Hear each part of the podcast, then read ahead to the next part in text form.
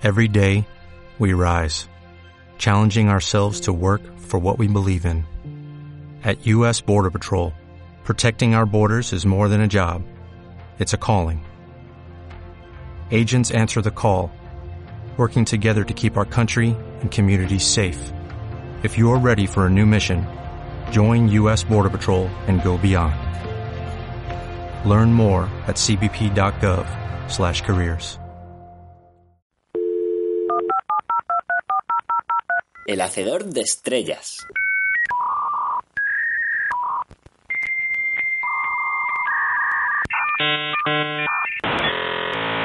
De Olaf Stapledon.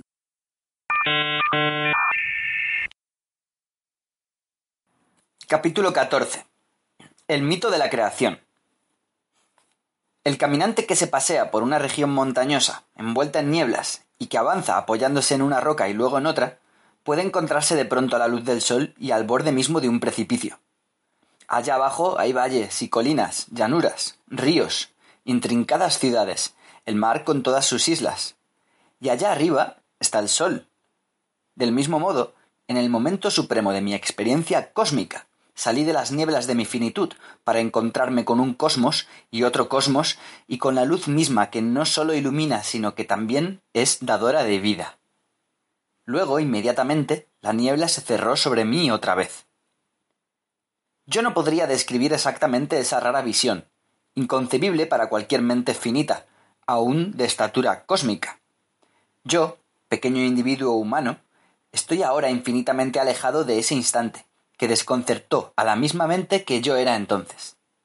Sin embargo, si no dijese nada de la culminación de mi aventura, traicionaría el espíritu del todo. El lenguaje humano y el pensamiento humano son por naturaleza incapaces de alcanzar la verdad metafísica, pero es indispensable que intente aquí expresar algo, aunque solo sea por medio de metáforas. Todo lo que puedo hacer es anotar, dentro de los límites de mis poderes humanos, algo del tumultuoso desorden que provocó en mi imaginación cósmica aquella rara visión, cuando ya la intolerable lucidez me había cegado, y yo trataba de recordar a tientas lo que había ocurrido. Pues en mi ceguera la visión se me aparecía como un fantástico reflejo de mí mismo, un eco, un símbolo, un mito, un sueño sin razón, tosco y falso. Y sin embargo, comprendía yo, no sin significado. Este pobre mito, esta mera parábola, es lo que trataré de narrar aquí, tal como lo recuerdo en mi estado humano. Más no puedo hacer. Pero aún esto no podrá ser cumplido apropiadamente. No una vez, sino muchas, he escrito una descripción de mi sueño, y luego la he destruido como totalmente inadecuada. Con una impresión de fracaso total, balbucearé aquí solo unas pocas de sus características más inteligibles.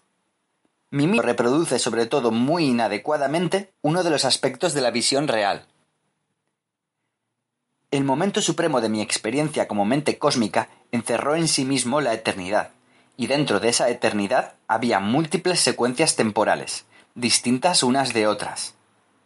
Pues aunque en la eternidad todo el tiempo está presente, y el espíritu infinito, siendo perfecto, ha de contener en sí mismo la realización plena de todas las posibles creaciones, esto solo es posible cuando en su modo temporal, creador y finito, el espíritu infinito y absoluto concibe y lleva a cabo la totalidad de las vastas series de creaciones. En beneficio de la creación, el espíritu eterno e infinito encierra al tiempo en su eternidad, contiene en sí mismo las prolongadas secuencias de las creaciones. En mi sueño, el mismo hacedor de estrellas, como espíritu eterno y absoluto, contemplaba intemporalmente todas sus obras, pero como creador y finito del espíritu absoluto, corporizaba sus creaciones una tras otra en una secuencia temporal que correspondía a su propia aventura y a su propio crecimiento. Y cada una de esas obras, los cosmos, tenía además su tiempo peculiar, de modo tal que el hacedor podía ver toda la secuencia de acontecimientos de un cosmos no sólo desde dentro del tiempo cósmico, sino también externamente, desde el tiempo adecuado a su propia vida, un tiempo en el que coexistían todas las edades cósmicas. De acuerdo con ese sueño raro o mito que se posesionó de mi mente, en su estado creador y finito, el hacedor de estrellas era en verdad un espíritu que se desarrollaba y despertaba. Que ocurriera así, y que al mismo tiempo él fuese eternamente perfecto, es inconcebible desde el punto de vista humano, pero mi mente, abrumada con una visión sobrehumana, no encontró otro modo de expresar el mito de la creación. Eternamente, y así me dijo mi sueño, el hacedor de estrellas es perfecto y absoluto. Sin embargo, en los comienzos del tiempo que corresponde a su modo creador, era una deidad infantil, inquieta, ansiosa, poderosa, pero sin una voluntad clara. Era dueño de todo el poder creador. Podía crear universos con los más variados atributos físicos y mentales. Solo la lógica lo limitaba. Podía ordenar, por ejemplo, las leyes naturales más sorprendentes, pero no podía hacer que dos más dos sumasen cinco. En su fase primera estaba limitado también por su inmadurez. Se encontraba todavía en la etapa infantil. Aunque la fuente inconstante de su mente creadora, exploradora y consciente no fuese sino su propia esencia eterna, el hacedor de estrellas no era al principio sino un vago anhelo de creatividad. El hacedor probó sus poderes desde un principio objetivó parte de su propia sustancia inconsciente, como materia para su creación, y la modeló con un propósito consciente. Así, una y otra vez, fue creando sus juguetes, los cosmos. Pero la propia sustancia inconsciente del hacedor de estrellas creador no era sino el espíritu eterno, el hacedor de estrellas mismo en su aspecto eterno y perfecto. Así ocurrió que en estas fases primeras, cada vez que el hacedor sacaba de sus propias profundidades la materia de un cosmos, esta materia no era nunca informe, sino plena de determinadas potencialidades. Lógicas, físicas, biológicas, psicológicas. A veces, estas potencialidades se resistían a los propósitos conscientes del joven hacedor de estrellas. El hacedor no podía en ciertas ocasiones acomodarlas a sus fines y menos aún realizarlas plenamente. Se me ocurrió que esta idiosincrasia del medio lo obligaba a alterar a menudo sus planes, pero que también le sugería una y otra vez más fértiles concepciones. Una y otra vez, de acuerdo con mi mito, el hacedor de estrellas aprendía algo de su criatura, y así superaba a su criatura y anhelaba trabajar en un plan más amplio. Una y otra vez apartaba un cosmos terminado y evocaba en sí mismo una nueva creación. Muchas veces, en la primera parte de mi sueño, me pregunté qué pretendería alcanzar el hacedor con sus creaciones. No pude dejar de pensar que este propósito no era, al principio, muy claro. Él mismo lo había ido descubriendo gradualmente, y muy a menudo, me pareció, su obra era una búsqueda y su meta algo confuso. Pero ya en su madurez, su voluntad era la de crear tan plenamente como fuese posible realizar enteramente la potencialidad de su medio, idear obras de creciente sutileza y de una creciente diversidad armónica. A medida que este propósito se hizo más claro, me pareció que incluía también la voluntad de crear universos que alcanzaran un nivel único de conciencia y expresión, pues la percepción y la voluntad de las criaturas eran aparentemente el instrumento con que el Hacedor mismo, cosmos tras cosmos, despertaba a una mayor lucidez. Fue así que, a través de sucesivas criaturas, el hacedor de estrellas avanzó de etapa en etapa desde el estadio infantil de la divinidad a su madurez. Fue así que en la eternidad el hacedor de estrellas llegó a ser lo que ya era en el principio, la raíz y coronamiento de todas las cosas. En el modo típicamente irracional de los sueños, este sueño mito representó el espíritu eterno como siendo a la vez causa y resultado de la multitud infinita de los existentes finitos. De algún modo ininteligible, todas las cosas finitas, aunque fuesen en algún sentido imaginaciones del espíritu absoluto, eran también esenciales para la existencia misma de ese espíritu. Separado de ellas, no tenía ser. Pero no puedo decir si esta oscura relación representaba alguna verdad importante o era meramente un sueño trivial.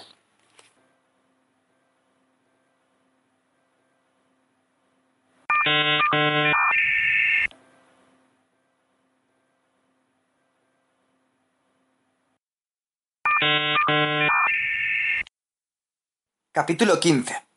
El Hacedor y sus obras. Parte primera. Creación inmatura. De acuerdo con el mito o sueño fantástico que evocó mi mente luego de aquel momento supremo de experiencia, el cosmos particular que llegué a confundir conmigo no fue, en la vasta serie de creaciones, ni uno de los primeros ni uno de los últimos. Era, en cierto modo, la primera creación madura del Hacedor de Estrellas, pero comparada con creaciones posteriores, parecía en muchos aspectos una obra de juventud. Aunque las primeras creaciones expresaban la naturaleza del hacedor de estrellas en su fase inmatura, en su mayor parte se apartan totalmente de la dirección del pensamiento humano, y por lo tanto no puedo describirlas ahora. No me dejaron mucho más que una vaga impresión de la multiplicidad y diversidad de las obras del hacedor de estrellas. Sin embargo, aun en ellas hay unos pocos aspectos inteligibles para los hombres y que pueden ser recogidos aquí. El primer cosmos apareció en mi sueño como algo sorprendentemente simple.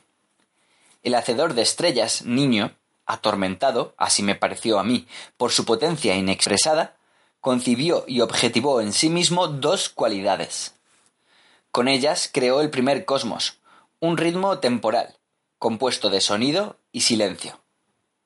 De este primer ritmo sonoro, premonitorio de mil creaciones, desarrolló con un celo infantil pero divino una música vacilante, de cambiante complejidad. Luego, contemplando la forma simple de su criatura, concibió la posibilidad de una creación más sutil. Así, la primera de todas las criaturas engendró en su creador una necesidad que ella misma no hubiese podido satisfacer. Por tanto, el hacedor de estrellas niño consideró que el primer cosmos era obra terminada. Contemplando desde afuera el tiempo que ese cosmos había engendrado, aprehendió todo su ciclo como presente, un presente que fluía sin embargo. Y cuando hubo valorado serenamente su obra, dejó de prestarle atención y meditó en una segunda creación. Desde entonces, de la ferviente imaginación del hacedor de estrellas brotó un cosmos tras otro, cada uno más complejo y sutil que el anterior.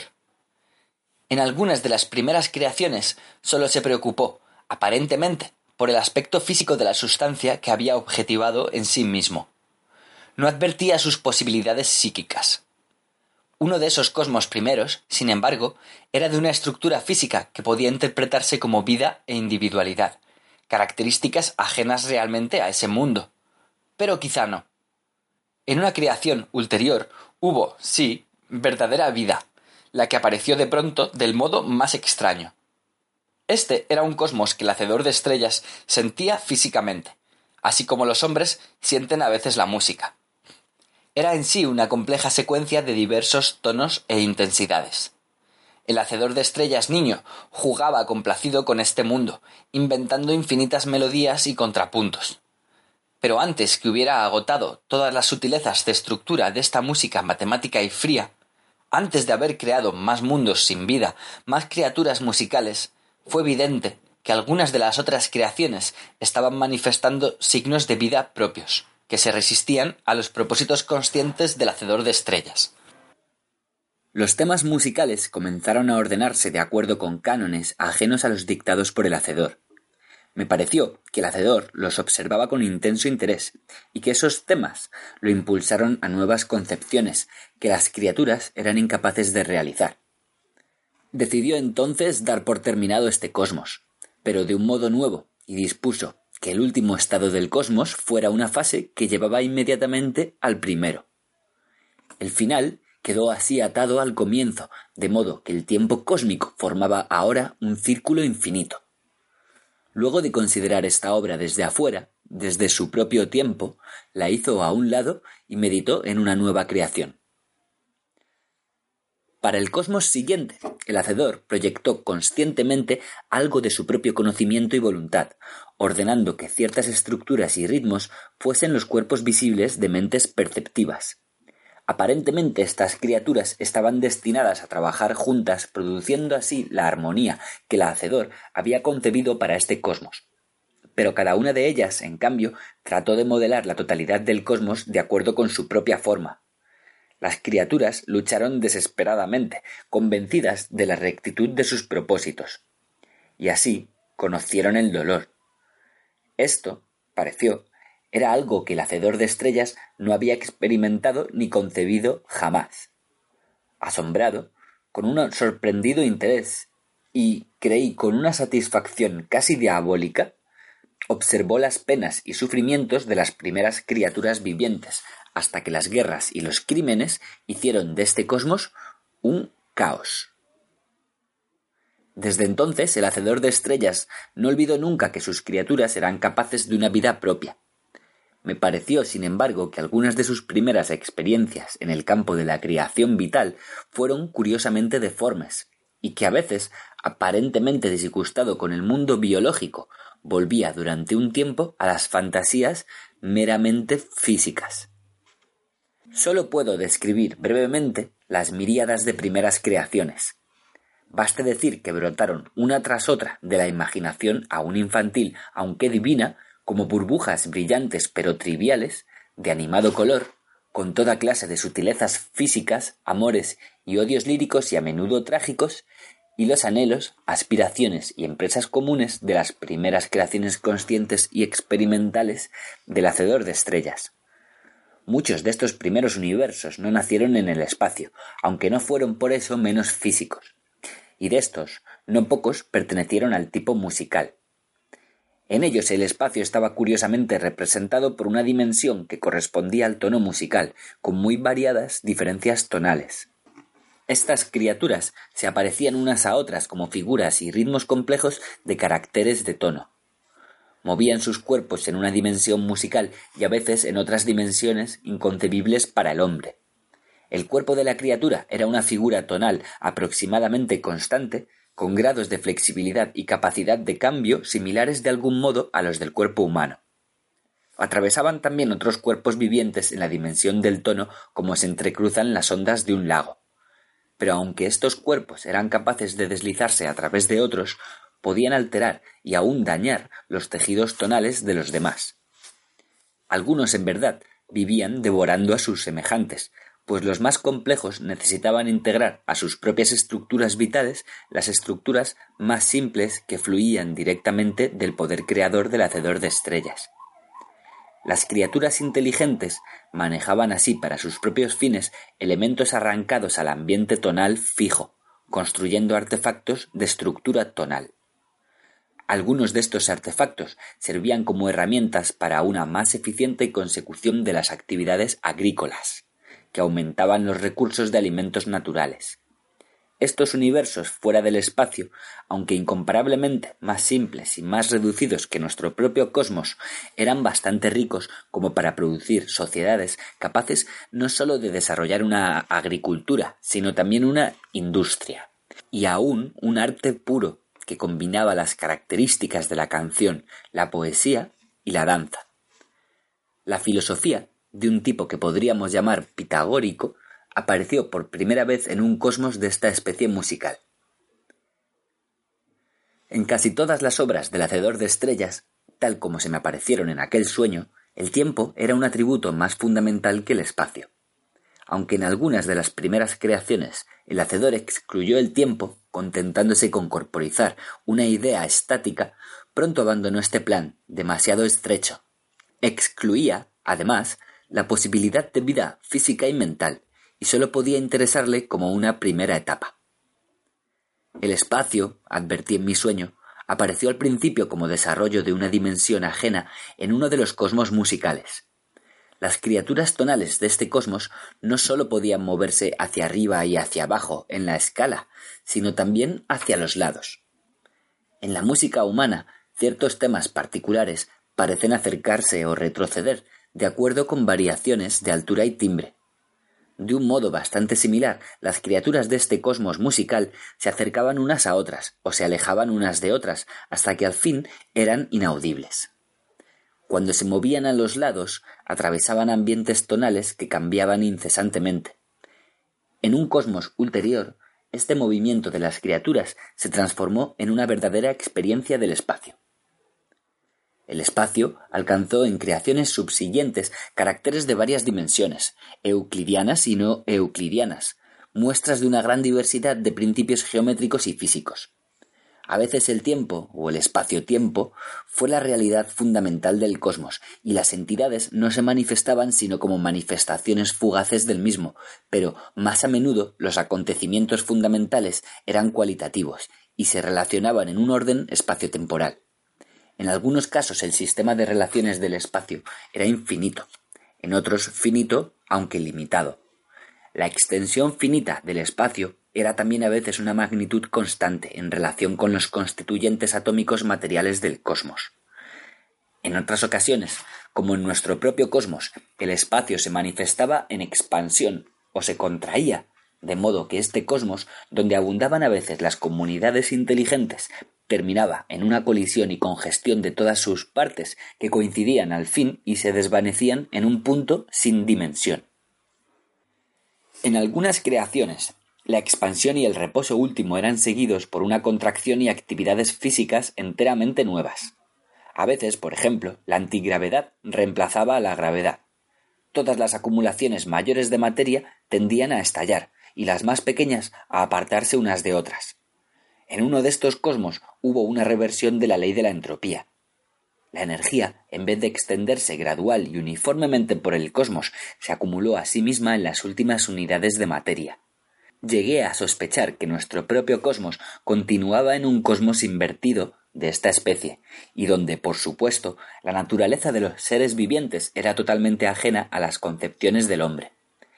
Pero esto es una digresión, pues los universos que describo ahora eran mucho más simples y muy anteriores. Muchos universos eran físicamente un fluido continuo donde nadaban las criaturas sólidas, otros estaban construidos como series de esferas concéntricas, pobladas por diversos órdenes de criaturas, y algunos de estos universos primeros eran casi astronómicos, un vacío rociado con diminutos centros de energía.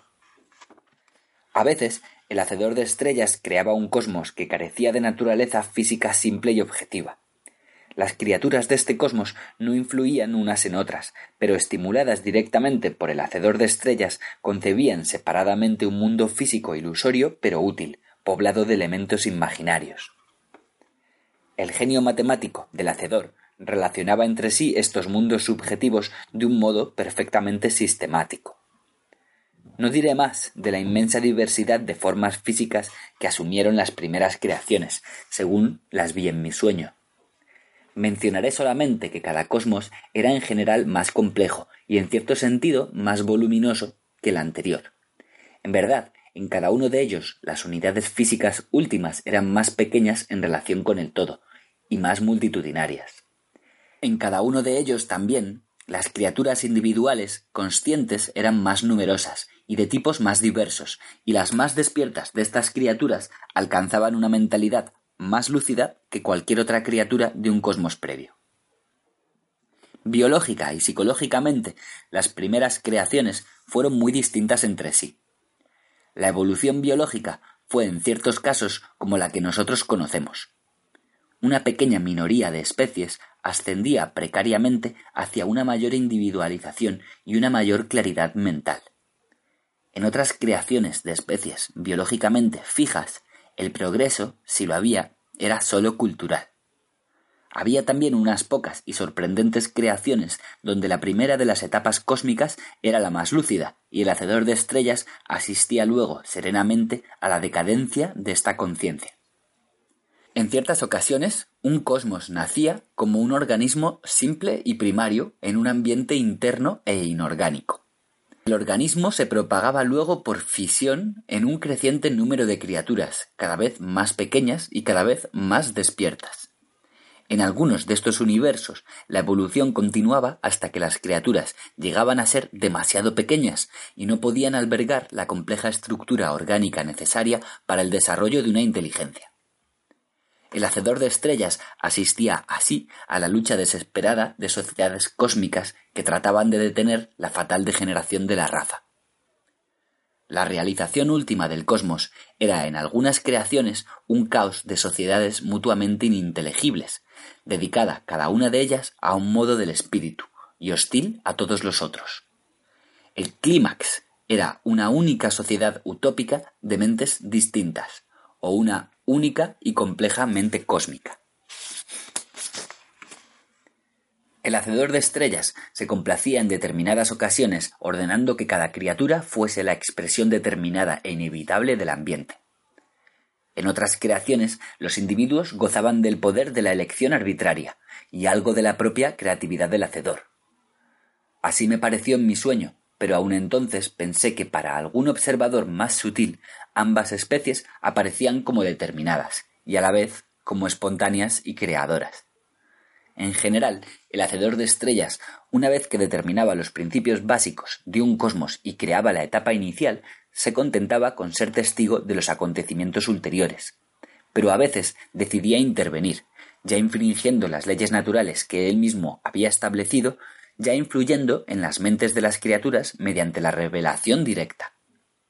Esto, de acuerdo con mi sueño, tenía como objetivo a veces mejorar un plan cósmico, pero más a menudo la interferencia estaba ya prevista en el plan original. Algunas creaciones del Hacedor de Estrellas eran grupos de muchos universos unidos entre sí, sistemas completamente distintos de muy diferentes tipos, y que vivían sucesivamente en un universo tras otro, asumiendo en cada uno de los ambientes una forma física indígena, aunque llevando con ellos en esa transmigración recuerdos débiles y confusos de las existencias anteriores. Este principio de transmigración era a veces empleado de otro modo. Creaciones semejantes que no estaban ligadas sistemáticamente podían contener criaturas que percibían mentalmente ecos vagos, aunque también obsesivos, de las experiencias o temperamentos de algún otro cosmos opuesto. Una característica muy dramática aparecía en un cosmos tras otro. Mencioné antes que, en mi sueño, el inmaturo hacedor de estrellas parecía haber reaccionado ante el trágico fracaso de su primer experimento biológico con una suerte de alegría diabólica. En muchas creaciones subsiguientes parecía también que se le dividiese la mente.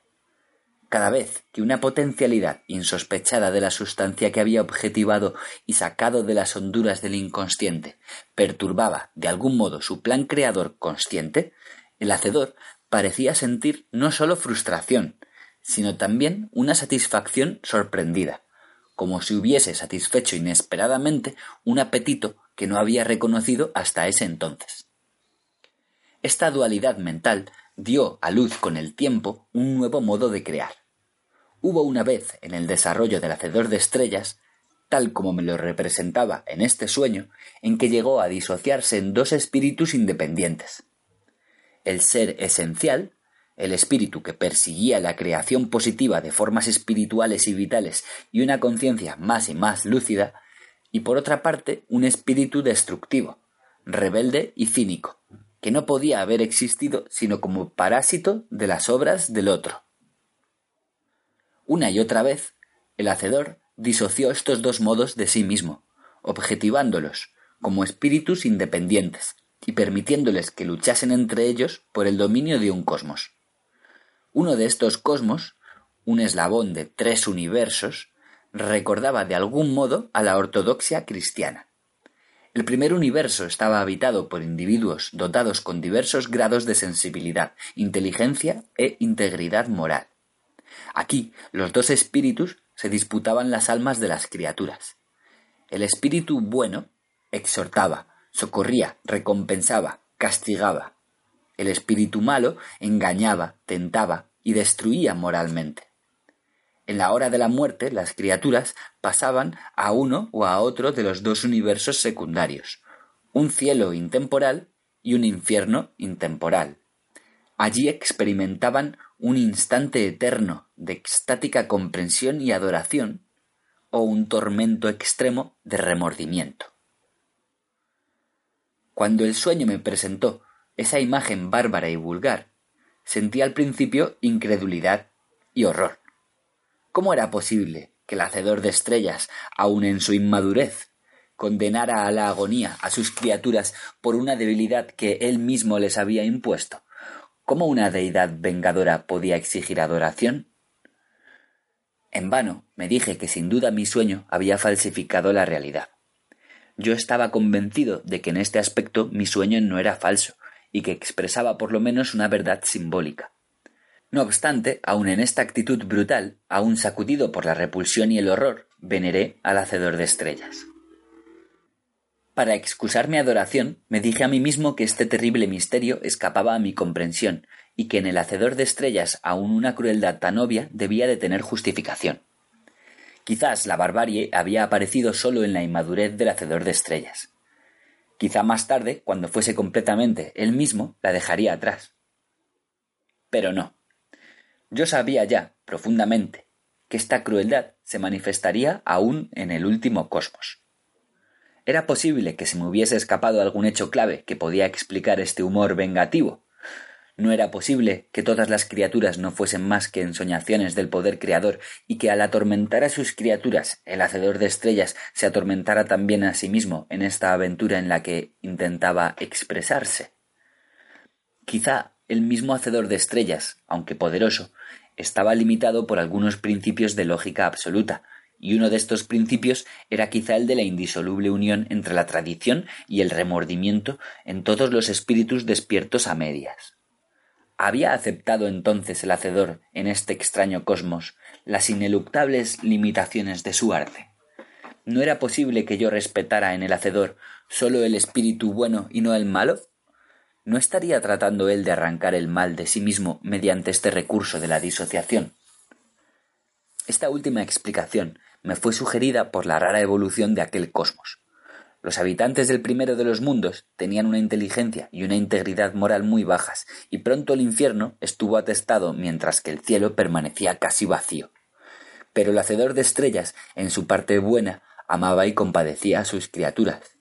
El buen espíritu decidió, por lo tanto, entrar en la esfera mundana y redimir a los pecadores con su propio sufrimiento. Y así se pobló el cielo, aunque sin despoblarse por ello el infierno. ¿Adoraba yo entonces únicamente el aspecto bueno del Hacedor? No.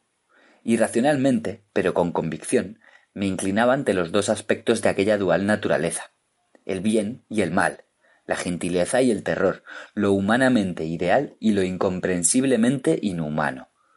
Como un amante ciego que niega o excusa los defectos flagrantes de su amada, yo trataba de paliar la inhumanidad del hacedor de estrellas, glorificándola positivamente al mismo tiempo. ¿Había entonces algo cruel en mi propia naturaleza? ¿O mi corazón reconocía vagamente que el amor, la suprema virtud en las criaturas, no era un valor absoluto en el Creador? Este tremendo e insoluble problema se me presentó una y otra vez en el curso de mi sueño. Hubo, por ejemplo, una creación en la que se permitió que los dos espíritus lucharan de un modo nuevo y más sutil. En su primera etapa, este cosmos manifestó sólo caracteres físicos, pero el Hacedor de Estrellas dispuso que la potencialidad vital se expresara allí gradualmente en distintas especies de criaturas que emergían generación tras generación desde el plano puramente físico hacia la inteligencia y la lucidez espiritual. En este cosmos, el Hacedor permitió que los dos espíritus, el bueno y el malo, compitieran aún en la creación misma de las especies. En las primeras y prolongadas edades, los espíritus lucharon tratando de modificar la evolución de innumerables especies. El espíritu bueno se empeñó en producir criaturas más organizadas, más individuales, más delicadamente relacionadas con el ambiente, más aptas para la acción, dotadas de una conciencia más vívida y comprensiva del mundo, de sí mismas y de los otros. El espíritu malvado trató por su parte de obstaculizar esta empresa. Los órganos y tejidos de todas las especies manifestaron en su estructura el conflicto de los dos espíritus. A veces el espíritu malo lograba incorporar a una criatura algunas características aparentemente poco importantes, pero insidiosas, como una habilidad especial para albergar parásitos, alguna debilidad de la maquinaria digestiva, alguna inestabilidad de la organización nerviosa. En otros casos, este espíritu malo equipaba a una especie inferior con armas especiales capaces de destruir a los pioneros de la evolución, logrando que éstos sucumbieran ya a una enfermedad nueva, o a las plagas o microbios de este cosmos particular, ya a la brutalidad de otros seres de la propia especie. El espíritu malvado empleaba a veces un plan aún más ingenioso y efectivo.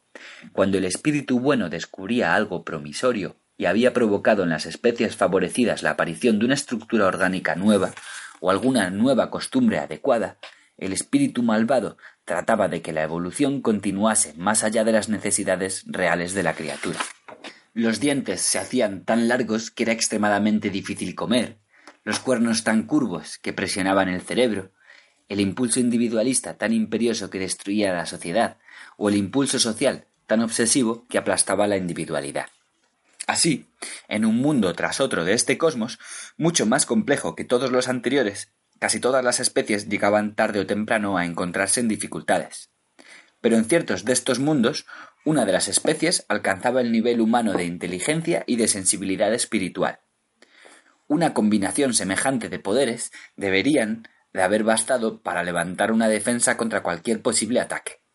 Pero el espíritu malo lograba siempre pervertir muy hábilmente tanto esta inteligencia como esta sensibilidad espiritual. Pues aunque por su misma naturaleza estas cualidades eran complementarias, no era imposible ponerlas en conflicto, exagerándolas, por ejemplo, hasta que se convirtieran en algo tan letal como los cuernos y dientes extravagantes de las primeras especies. De este modo, la inteligencia, que llevaba por una parte al dominio de la fuerza física y por otra a la sutileza intelectual, podía ser causa de desastre divorciada de la sensibilidad espiritual. El dominio de la fuerza física provocaba a menudo una manía de poder y la disección de la sociedad en dos clases antagónicas, la de los poderosos y la de los oprimidos. La sutileza intelectual podía producir de un modo semejante una manía por el análisis y la consiguiente ceguera a todo lo que no perteneciese al orden del intelecto. La sensibilidad misma, apartada de toda crítica intelectual y de los reclamos de la vida cotidiana, se perdía en sueños.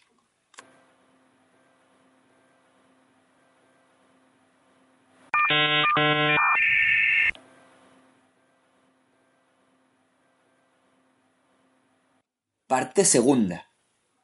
Creación madura. De acuerdo con el mito que concibió mi mente cuando el momento supremo de mi experiencia cósmica quedó atrás, el hacedor de estrellas entró al fin en un estado de extática meditación, operándose en su propia naturaleza un cambio revolucionario. Así al menos me pareció, de acuerdo con las transformaciones que advertí en su actividad creadora. Luego de haber revisado con nuevos ojos todas sus obras tempranas, desechándolas, así me pareció, con respeto e impaciencia a la vez, el hacedor de estrellas descubrió en sí mismo una nueva y fértil creación. El cosmos que creó entonces es el que contiene al lector y al redactor de este libro. El hacedor recurrió en esta tarea aunque con un arte más perfecto, a muchos de los principios que había utilizado ya en sus primeras creaciones, entretejiéndolos para formar una unidad más espaciosa y más sutil que las otras. Me pareció, en mi fantasía, que el hacedor intentaba esta nueva empresa con una disposición distinta. Los cosmos anteriores parecían haber sido formados con la voluntad consciente de corporizar ciertos principios, físicos, biológicos, psicológicos, como se dijo antes, muy a menudo se producía un conflicto entre el propósito intelectual del hacedor y la materia prima que había evocado desde las profundidades oscuras de su propio ser para formar a sus criaturas. Esta vez, sin embargo, manejó con mayor sensibilidad los medios de su creación. El material espiritual que había objetivado sacándolo de sus propias honduras ocultas fue adaptado a sus propósitos aún en esbozo, con una inteligencia más atenta, con más respeto por la naturaleza y la potencialidad del material y más desprendido de las demandas extravagantes del mismo. Hablar así del espíritu creador universal es casi infantilmente antropomórfico, pues la vida de un espíritu semejante, si en este caso puede hablarse de vida, tiene que ser completamente inconcebible para el hombre. No obstante, y ya que este simbolismo infantil se me impone de algún modo, lo registro aquí pensando a la vez que contiene probablemente algún reflejo de la verdad, aún distorsionado. En esta nueva creación apareció una rara discrepancia entre el tiempo propio del hacedor de estrellas y el tiempo propio del cosmos. Hasta ese momento, aunque el hacedor podía desprenderse a sí mismo del tiempo cósmico cuando la historia cósmica se había completado a sí misma y observar así todas las edades cósmicas como presentes, no había podido crear las últimas fases de un cosmos antes de haber creado las anteriores. En esta nueva creación no se encontraba limitado de este modo. Por ese motivo, aunque este cosmos era el mío, pude observarlo desde un sorprendente punto de vista. Por este motivo, aunque este cosmos era el mío, pude observarlo desde un sorprendente punto de vista. No se me apareció como una familiar secuencia de acontecimientos históricos que comenzaban con una primera explosión física y terminaban luego en la muerte. Observé este cosmos no desde dentro del flujo cósmico, sino de un modo completamente distinto. Asistí a las modificaciones del cosmos desde el tiempo propio del hacedor de estrellas, y la secuencia de los actos creadores del hacedor era, advertí, muy distinta de la secuencia de los acontecimientos históricos. En un principio, el hacedor de estrellas concibió en las profundidades de su propio ser algo que no era ni mental ni material, sino de abundante potencialidad, pleno de sugestiones y estímulos para la imaginación creadora. El hacedor meditó largo tiempo sobre esta delicada sustancia, un medio en el que la unidad y la multiplicidad dependían muy sutilmente una de otra, en el que todas las partes y todos los caracteres invadían las otras partes y caracteres y eran invadidos por ellos, en el que todas las cosas parecían tener influencia en todas las otras cosas. Sin embargo, la totalidad no era más que la suma de todas las partes, y cada parte un determinante del todo. Era una sustancia cósmica en la que todo espíritu individual debía ser, misteriosamente, a la vez un ser absoluto y una mera ficción del todo. El hacedor de estrellas dio a este medio extremadamente sutil la forma general de un cosmos, con un espacio-tiempo aún indeterminado y ajeno a la geometría. Una entidad física amorfa sin cualidades o direcciones, sin intrincadas leyes físicas una tensión vital más distintamente concebida y una épica aventura de la mente, un clímax sorprendentemente definido y una cima de lucidez espiritual. Esto último, aunque ocupaba en el tiempo cósmico una posición que podríamos llamar tardía, fue diseñado con cierta precisión en la secuencia del trabajo creador antes que ningún otro factor del cosmos. Y me pareció que esto era así porque la sustancia inicial había manifestado claramente su propia capacidad para adquirir esta forma espiritual. Por este mismo motivo, el hacedor de estrellas no prestó atención en un principio a las minucias físicas de su obra, descuidando asimismo las primeras etapas de la historia cósmica y dedicándose casi exclusivamente a modelar el clímax espiritual de la criatura. Solo luego de haber dibujado los increíblemente diversos temas del crecimiento mental, prestó el hacedor verdadera atención al trazado de las evoluciones biológicas y a la complejidad física y geométrica más capaces de evocar las sutiles potencialidades del espíritu cósmico aún apenas devastado. Pero, mientras ordenaba las formas geométricas, volvía también de cuando en cuando a modificar y elucidar el clímax espiritual. Solo cuando casi había completado las formas físicas y geométricas del cosmos, logró dar al clímax espiritual una individualidad plena y concreta. Mientras el hacedor de estrellas trabajaba aún en los detalles de las vidas individuales, innumerables e inquietas, de la fortuna de los hombres, de los ictioideos, de los aracnoides y del resto, me convencí de que la actitud del hacedor hacia sus criaturas era muy distinta de la que yo había conocido en todos los otros cosmos pues el hacedor no se mostraba ahora ni frío con ellas ni simplemente enamorado de ellas. Las amaba aún, por cierto, pero había dejado atrás, aparentemente, todo deseo de salvarlas de las consecuencias de la finitud y del cruel impacto del ambiente. Las amaba sin piedad, pues sabía ahora que la finitud, las particularidades mínimas, el torturado equilibrio entre la torpeza y la lucidez, eran precisamente la virtud distintiva de estas criaturas, y que evitarles todo esto era aniquilarlas. Cuando hubo dado los últimos toques a todas las edades cósmicas desde el momento supremo y luego hacia atrás hasta la explosión inicial y luego hacia adelante hasta la muerte última, el hacedor de estrellas contempló su obra y vio que era buena. Mientras el hacedor, amorosa pero críticamente, revisaba nuestro cosmos en toda su infinita diversidad y en su breve momento de lucidez, sentí que él sentía de pronto una honda reverencia por la criatura que había hecho, o que había sacado de su propia y secreta profundidad, por una suerte de autopartería divina. El hacedor de estrellas sabía que esta criatura, aunque imperfecta, aunque una mera criatura, una mera ensoñación de su propio poder creador, era de algún modo más real que él mismo. Pues ¿qué era él sino una mera potencia abstracta de creación comparado con este resplandor concreto? Además, y en otro sentido, esta criatura que él había hecho era su maestro, su superior.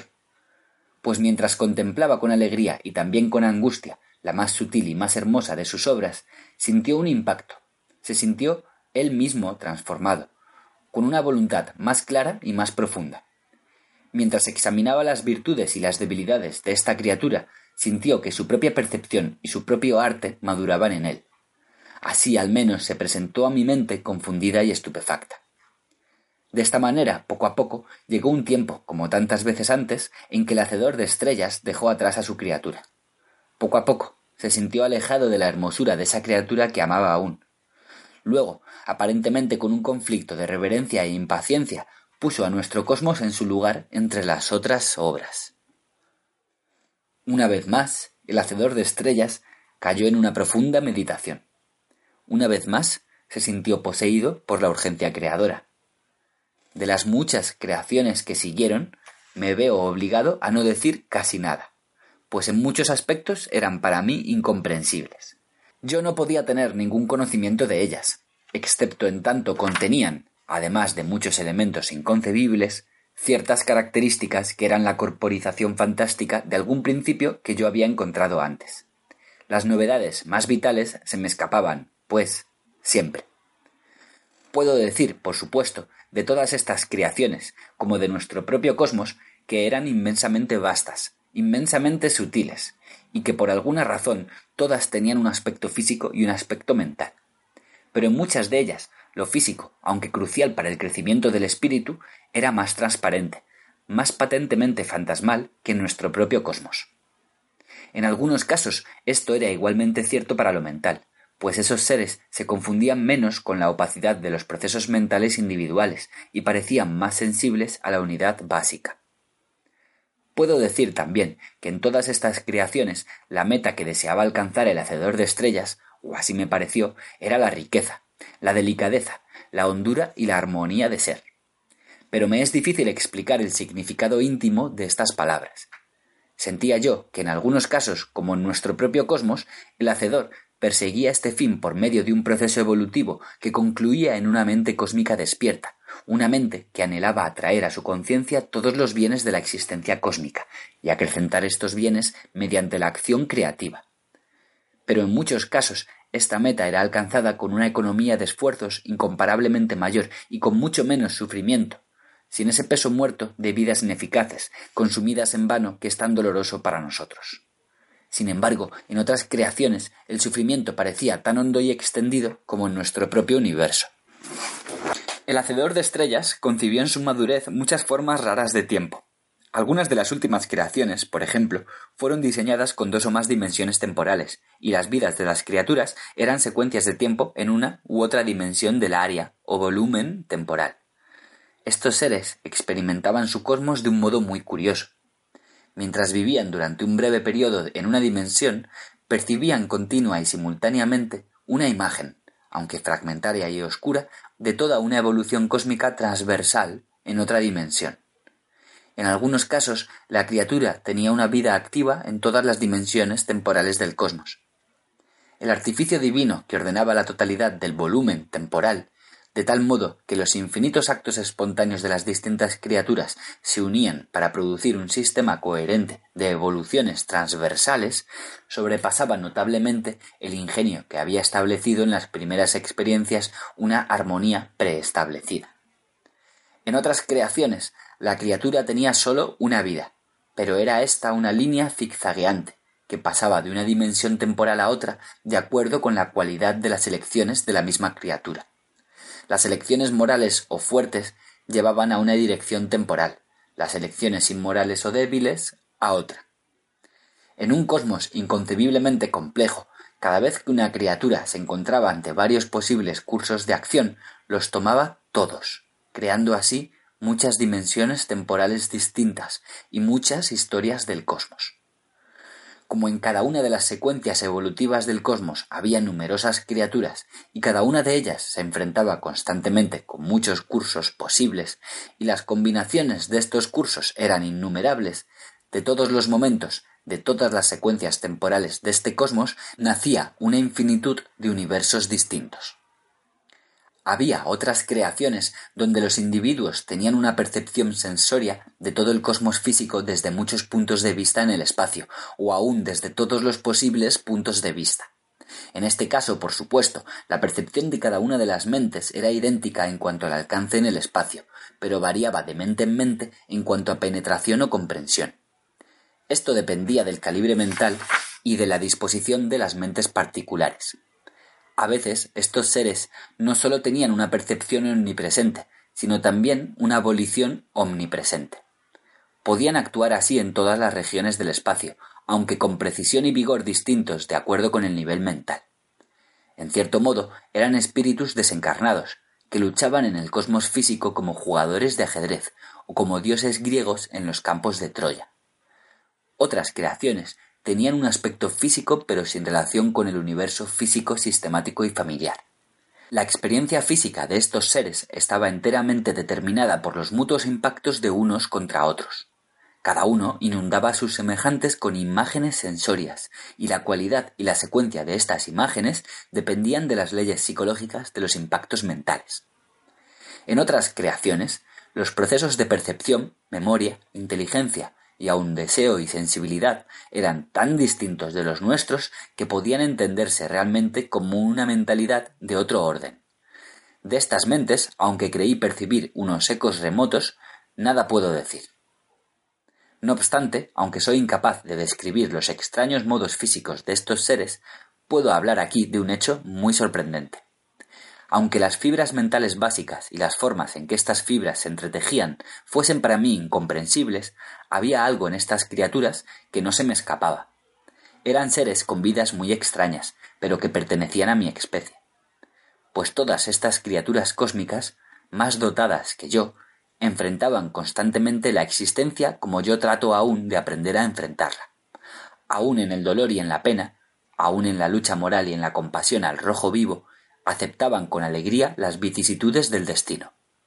Quizá el hecho más sorprendente y alentador de toda mi experiencia cósmica e hipercósmica fue este sentido de relación y de comprensión mutua que encontré entre los seres más ajenos a la experiencia espiritual pura. Pero yo pronto iba a descubrir que en este sentido no había visto todavía todo.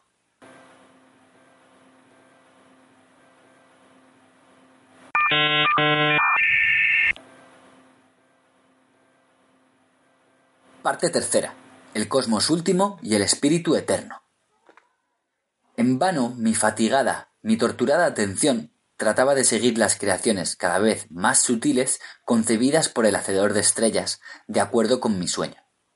Cosmos tras cosmos salieron de esta imaginación ferviente, cada uno de ellos con un espíritu distinto infinitamente diversificado, cada uno de ellos con un momento de plenitud más despierto, pero cada uno de ellos también menos comprensible para mí. Al fin, así me informó mi sueño, mi mito, el hacedor de estrellas creó el cosmos último y más sutil. De esta criatura final sólo puedo decir que comprendió en su propia textura orgánica las esencias de todos sus predecesores, que no eran más que primeras pruebas, y muchos otros más. Fue como el último movimiento de una sinfonía, que puede abarcar, por la significación de sus temas, la esencia de los primeros movimientos y muchos otros más. Esta metáfora extravagante no alcanza a expresar la sutileza y complejidad del cosmos último. Me sentí forzado, gradualmente, a creer que la relación de este cosmos con cada uno de los anteriores se parecía a la de nuestro propio cosmos con la de un ser humano, o un solo átomo físico. Todos los cosmos que yo había observado hasta entonces no me parecían ahora sino un ejemplo de una clase compuesta por miríadas de individuos, como una especie biológica o la clase de todos los átomos de un elemento. La vida interna de cada cosmos atómico tenía aparentemente la misma suerte de relación y la misma suerte de falta de relación con la vida del cosmos último que esos acontecimientos que ocurren en el interior de una célula cerebral o en uno de sus átomos con la vida de una mente humana. Sin embargo, y a pesar de esta discrepancia enorme, creí sentir en toda esta vertiginosa jerarquía de creaciones una sorprendente identidad de espíritu. En este acto final, la meta era unir la comunidad a la mente creadora y lúcida. Traté una y otra vez de que mi debilitada inteligencia capturase algo de la forma del cosmos último. Con admiración y protestando también, vislumbré de cuando en cuando las sutilezas finales del mundo, la carne y el espíritu, y de la comunidad de seres más individuales y diferentes, que despertaban a un pleno conocimiento de sí mismos y a la comprensión mutua. Pero mientras yo trataba de escuchar más íntimamente esa música de espíritus concretos en mundos innumerables, recogí ecos no sólo de alegrías inexpresables, sino también de inconsolables tristezas. Algunos de estos seres últimos no sólo sufrían, sino que además sufrían en la oscuridad, pues sus poderes de discernimiento eran estériles, no eran capaces de alcanzar la visión pura. Sufrían como los seres inferiores no habían sufrido nunca. Una intensidad semejante de duras experiencias era insoportable para mí, frágil espíritu de un mundo bajo. En una agonía de horror y de piedad cerré los oídos de mi mente. Grité otra vez en mi pequeñez contra el Hacedor. Grité que ninguna gloria de lo eterno y lo absoluto podía redimir una agonía semejante en las criaturas. Aunque esa miseria que yo había vislumbrado no fuese más que unas pocas franjas oscuras tejidas en un dorado tapiz, y todo el resto fuese beatitud, no debiera existir, no, grité, no debiera existir una tal desolación de espíritus despiertos. ¿Por qué diabólica malicia? pregunté. No sólo se torturaba a estos espíritus, sino que se los privaba también de la consolación suprema, el éxtasis de la contemplación y alabanza que merecen por derecho propio todos los espíritus plenamente despiertos. Había habido un tiempo en que yo mismo, como mente comunal de un cosmos inferior, había contemplado la frustración y la pena de mis pequeños miembros con ecuanimidad, consciente de que el sufrimiento de estas criaturas somnolientas no era un precio demasiado grande para alcanzar la realización de la lucidez, tarea en la que yo también colaboraba. Pero los seres sufrientes de este cosmos último aunque pocos comparados con el número de seres felices, eran, me pareció, de mi propia estatura mental y cósmica, y no esas frágiles y sombrías criaturas que habían contribuido con sus grises vicisitudes a mi propia aparición. Y esto yo no podía soportarlo.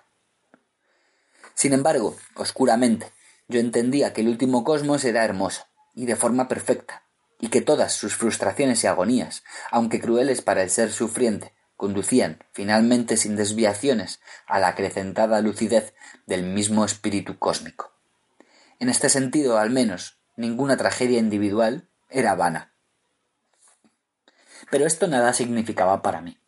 Como a través de lágrimas de compasión y ardente protesta, me pareció ver que el espíritu del cosmos último y perfeccionado enfrentaba a su hacedor. En ese mismo cosmos, me pareció, la alabanza dominaba la compasión y la indignación y el hacedor de estrellas, ese poder oscuro y esa lúcida inteligencia, descubrió en la belleza concreta de su criatura la realización del deseo.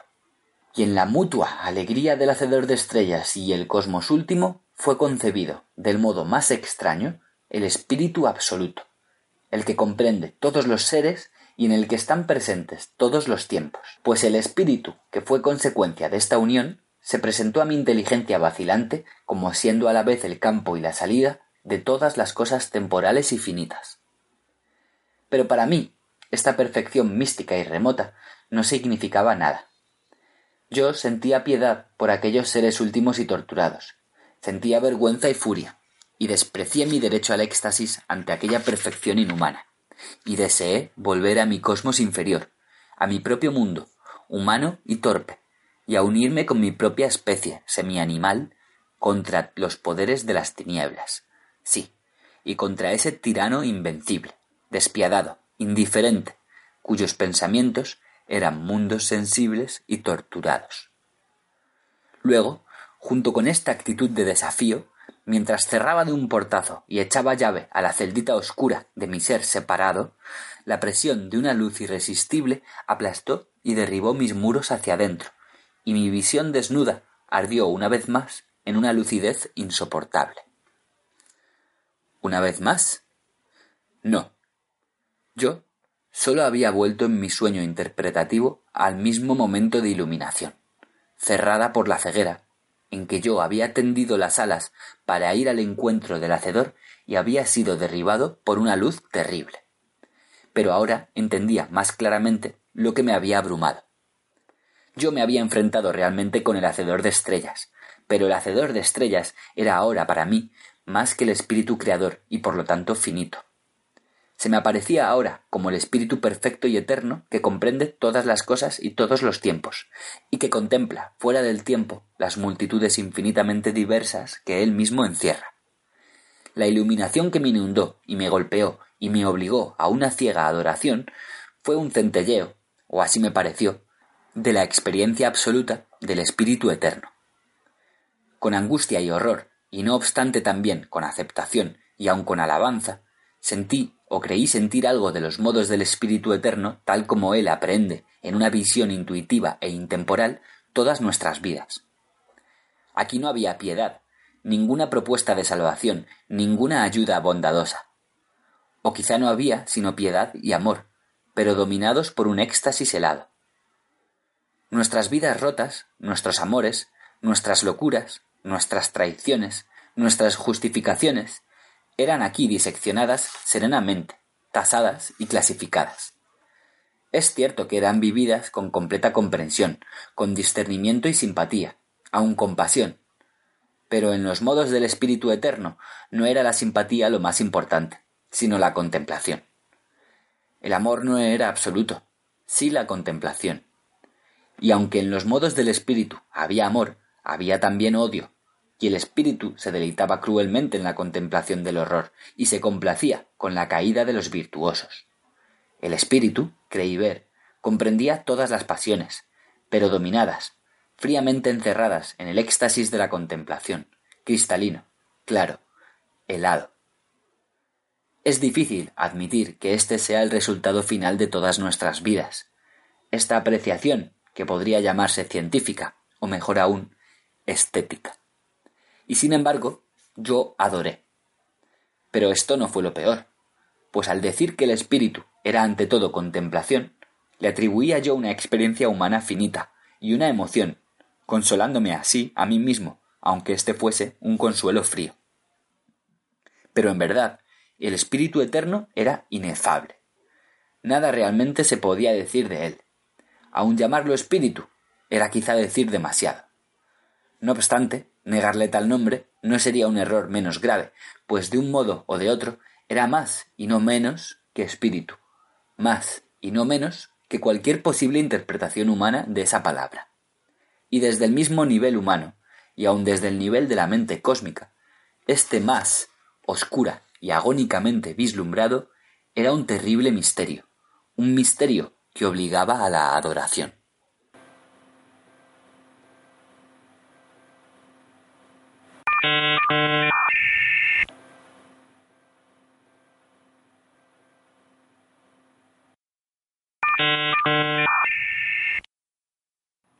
Capítulo 16 De regreso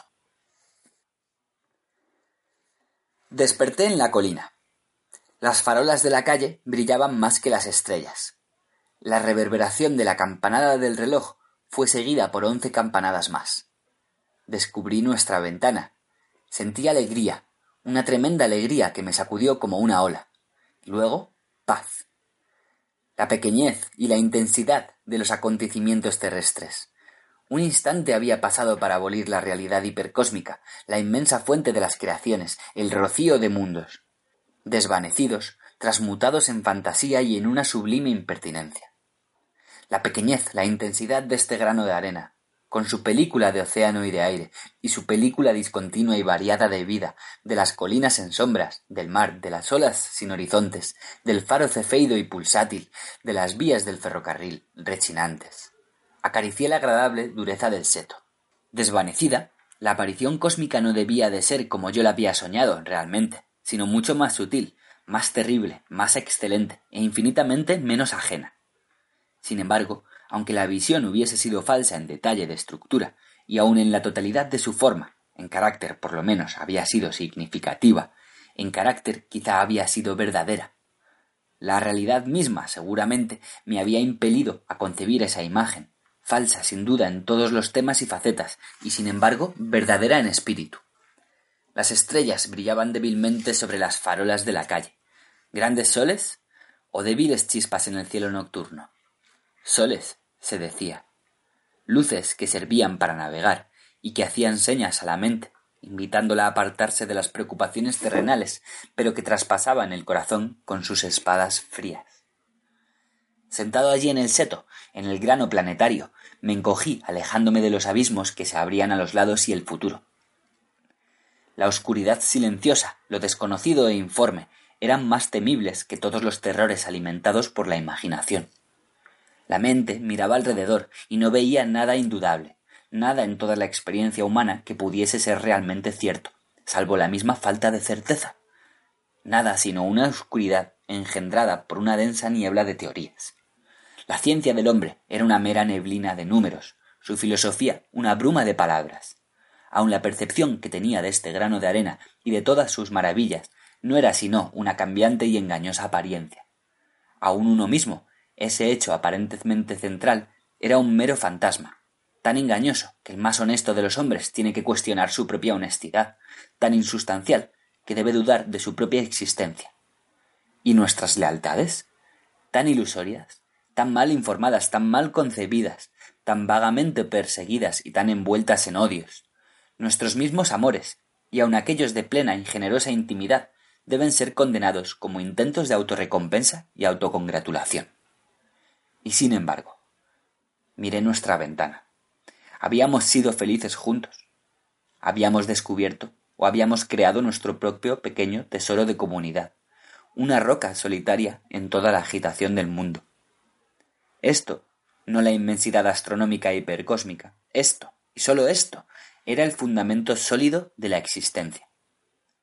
Había confusión en todas partes, una tormenta que crecía, olas que asaltaban nuestra roca, y alrededor, en esa oscura conmoción, rostros y manos que llamaban, que asomaban apenas y se desvanecían. ¿Y el futuro? Oscurecido por la tormenta creciente de la locura de este mundo, aunque atravesado por ráfagas de nueva y violenta esperanza, la esperanza de un mundo cuerdo, razonable y más feliz. Entre nuestro tiempo y el futuro, ¿qué horror puede esperar? Los opresores no dejarán dócilmente su sitio, y nosotros dos, acostumbrados a la seguridad y a la moderación, estábamos preparados sólo para vivir en un mundo bondadoso, donde nadie sería atormentado y por lo tanto nadie estaría desesperado. Estábamos adaptados sólo al tiempo bueno, a la práctica de las virtudes amables, no demasiado difíciles, sin heroísmo, en una sociedad a la vez segura y justa.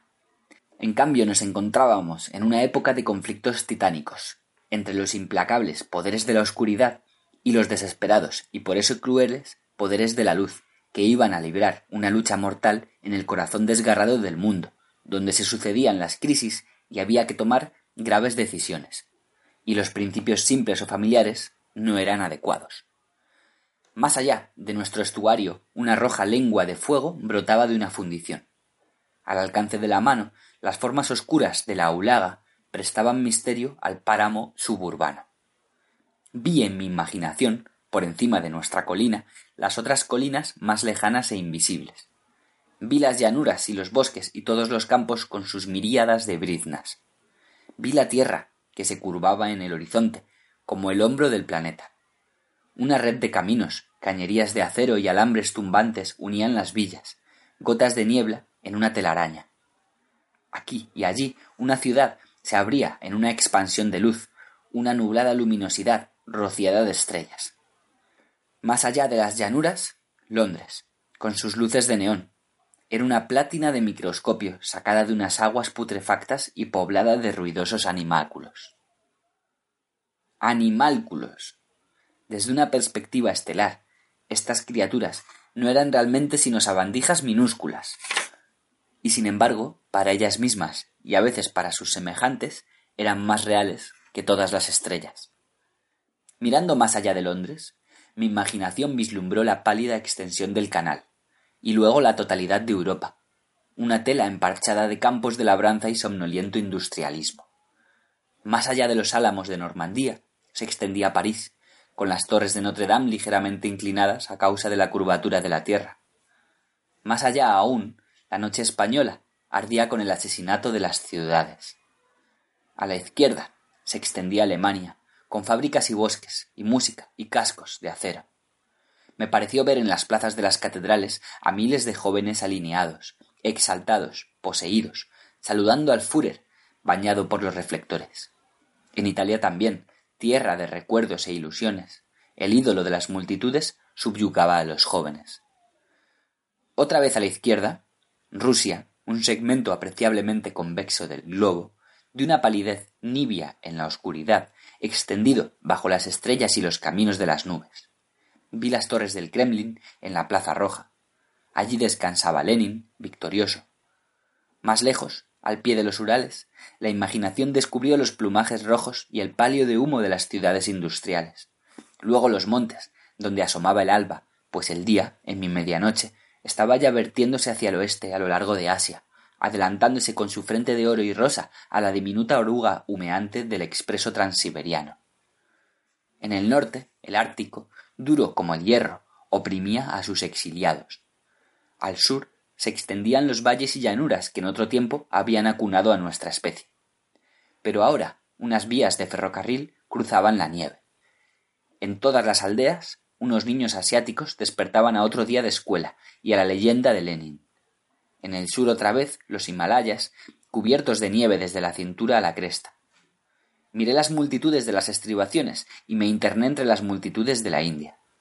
Vi las plantas de algodón que bailaban al viento, y el trigo, y el río sagrado que llegaba a las aguas del Calmet entre los arrozales y por los remansos infestados de cocodrilos y cruzaba Calcuta, con sus naves y oficinas, hacia el mar. Desde mi medianoche miré China, el sol de la mañana se reflejaba en los campos inundados y doraba las tumbas ancestrales. El Yangtze, un río brillante y retorcido, corría por su desfiladero. Más allá de los montes de Corea, del otro lado del mar, se alzaba el Fujiyama, extinto y formal. Alrededor, una población volcánica se apretaba en tierras estrechas como lava en un cráter. Ya se derramaba por el Asia una inundación de ejércitos y mercaderes. Mi imaginación retrocedió y se volvió hacia el África vi el canal de agua fabricado por las manos del hombre que unía Oriente y Occidente. Luego los minaretes, las pirámides, la esfinge que esperaba siempre. En la antigua Memphis se oía un eco de rumores industriales. Hacia el sur, unos hombres negros dormían a orillas de grandes lagos. Tropas de elefantes aplastaban las cosechas. Más lejos aún, donde los holandeses y los ingleses aprovechaban los esfuerzos de millones de negros, unos vagos sueños de libertad agitaban a las multitudes. Mirando por encima del continente, más allá de las mesetas coronadas de nubes, vi los mares del sur, ennegrecidos por las tormentas, y luego los acantilados de hielo con sus focas y pingüinos, y los altos campos de nieve del continente despoblado. Mi imaginación enfrentó el sol de medianoche, cruzó el polo y dejó atrás el monte Erebus que vomitaba lava sobre su armiño. Fue hacia el norte, por el mar de verano, pasó sobre Nueva Zelanda, esa Bretaña más libre pero menos consciente, y sobre Australia, donde unos jinetes de ojos claros arriaban sus ganados.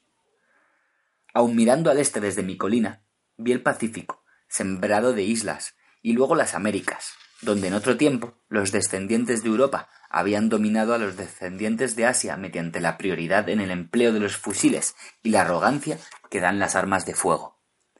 A lo largo de otro océano, hacia el norte y hacia el sur, se extendía el Nuevo Mundo, el Río de la Plata y Río de Janeiro, las ciudades de Nueva Inglaterra, centros radiantes del nuevo estilo de vida y pensamiento.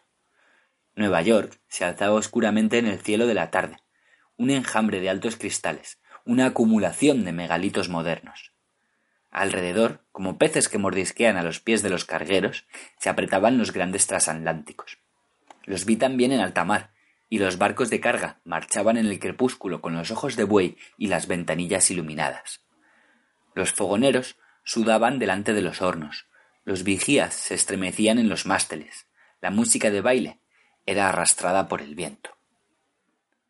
Vi todo el planeta, el grano de arena, con sus atareados enjambres, como un circo donde los antagonistas cósmicos, dos espíritus, estaban preparándose ya para una lucha crítica, asumiendo disfraces terrestres y locales, enfrentándose en nuestras mentes despiertas a medias en una ciudad tras otra, en un pueblo tras otro, y en innumerables granjas solitarias, quintas, cabañas, chozas, en todos los agujeros donde las criaturas humanas se preocupaban por sus comodidades, escapatorias y triunfos pequeños, fermentaba la gran lucha de nuestra época. Una voluntad se alzaba como un desafío en nombre de un mundo nuevo, anhelado, razonable y gozoso, en el que todo hombre y toda mujer tendrían la posibilidad de vivir plenamente, y de vivir al servicio de la humanidad. La otra parecía ser esencialmente el miedo o lo desconocido, o era algo más misterioso. Podría ser una voluntad de dominio que fomentaba para sus propios fines la pasión de la tribu, arcaica, vengadora y enemiga de la razón. ¿Cómo enfrentar una época semejante? ¿Cómo alimentar el coraje cuando sólo se es capaz de virtudes domésticas? ¿Cómo preservar a la vez la integridad de la mente y no permitir nunca que la lucha destruya en el propio corazón lo que se quiere realizar en el mundo, la integridad del espíritu. Dos luces como guías. La primera, nuestro átomo, resplandeciente de comunidad con todo lo que esto significa. La segunda, la luz fría de las estrellas, símbolo de la realidad hipercósmica, con su éxtasis cristalino. Curiosamente, en esta luz en la que el amor más alto es tasado fríamente, y en la que aún la posible derrota de nuestro mundo despierto a medias es contemplada sin remisión de alabanza, la crisis humana alcanza mayor significado. Es raro que parezca más urgente, y no menos, participar en esta lucha, este breve esfuerzo de criaturas microscópicas que tratan de ganar para su raza algún acrecentamiento de lucidez, antes de la oscuridad última.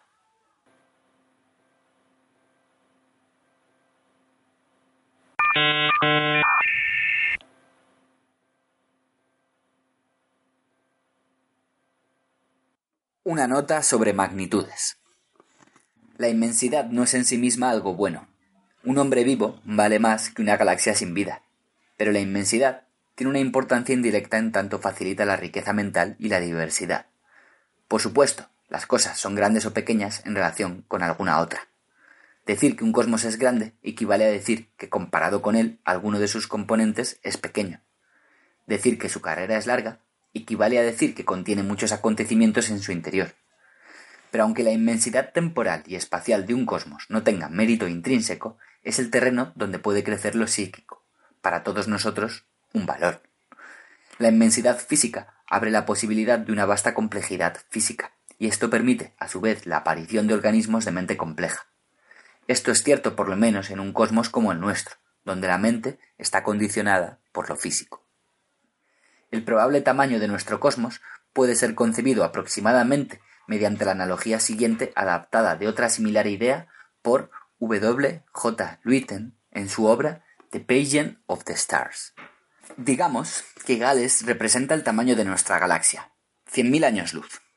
Esta galaxia está rodeada por un sistema de siete subgalaxias mucho más pequeñas y de nebulosas globulares, todas en una región de un millón de años luz de diámetro. Se encontrarán luego otros sistemas en el espacio, separados por distancias que corresponden a la que media entre Gales y Norteamérica. En la misma escala, una galaxia situada a 500 millones de años luz estaría a poco menos de 100.000 kilómetros de la Tierra aproximadamente un cuarto de la distancia a la Luna. La extensión total del cosmos estaría representada en este modelo por un volumen de unos 17 millones de kilómetros de diámetro, o un octavo de la distancia de la Tierra al Sol. La distancia entre el Sol y la estrella más cercana, cuatro y medio años luz, sería de unos cuatro metros. Un año luz equivaldría aproximadamente a un metro. La velocidad media del movimiento estelar, 32 kilómetros por segundo, estaría representada por una distancia de 10 centímetros recorrida en 100 años. La órbita de la Tierra tendría un diámetro de una milésimo de pulgada. El diámetro del Sol sería de 6 millonésimos de pulgada y el de la Tierra quedaría reducido a una vigésima parte de un millonésimo de pulgada.